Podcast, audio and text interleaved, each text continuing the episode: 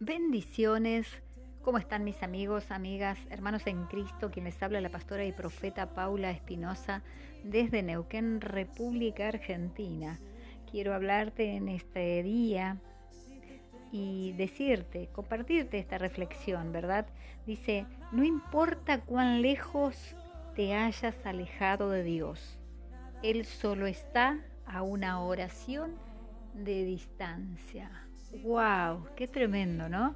O sea que no importa cuán lejos te hayas ido, dónde te quieras esconder de la presencia de Dios, Él está a una oración. O sea, no necesitas moverte del lugar donde estás si sentís arrepentimiento de que te has alejado de su presencia. En el libro de Primera de Juan, capítulo 1, versículo 9, dice lo siguiente, que si confesamos nuestros pecados, él es fiel y justo para perdonar nuestros pecados y limpiarnos de toda maldad.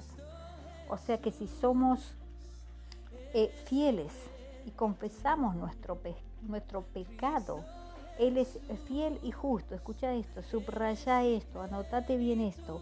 Él es fiel y justo para perdonar nuestros pecados y limpiarnos de toda nuestra maldad no tenés que sacrificar un animal, no tenés que caminar cuadras y cuadras, no tenés que hacer ningún tipo de sacrificio humano ni de animal, de ninguna cosa, solamente venir a su presencia y tener un corazón arrepentido, confesar nuestros pecados delante de Dios cada día nos trae liberación, nos trae libertad. Dice que Él es fiel y justo, o sea que no importa el tiempo que haya pasado, que te has alejado del Señor o que nos hayamos alejado en algún momento, porque algunos eh, nos pasan estas cosas en algún momento de nuestra vida.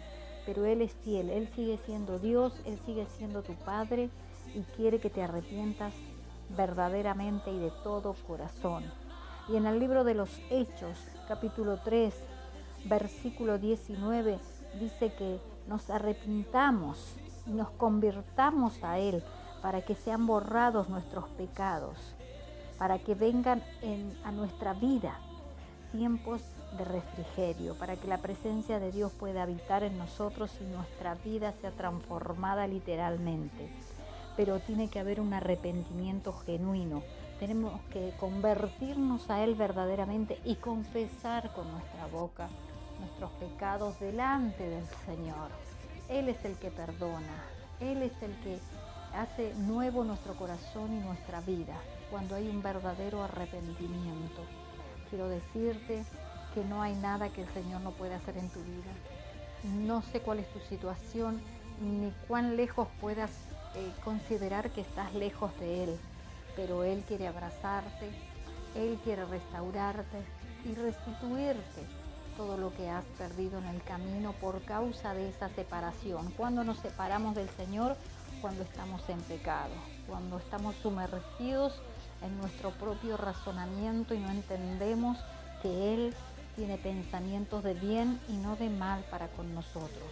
Así que esfuérzate, sé valiente, arrodíllate allí donde estás o en el lugar donde tengas en este momento y pídele perdón a tu Padre que está en los cielos, a nuestro amado Abba Padre, para que Él limpie y borre todos nuestros pecados y nuestras iniquidades.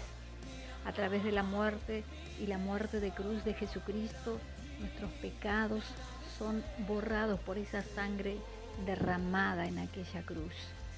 Él te abraza en este momento y yo te abrazo en oración para que seas restaurado y restituido al lugar donde Dios ya tiene preparado, porque hay un plan y un propósito eterno con tu vida. Y nadie, nadie escapará a ese propósito. Depende de ti. Nadie más puede hacerlo, porque la salvación es personal.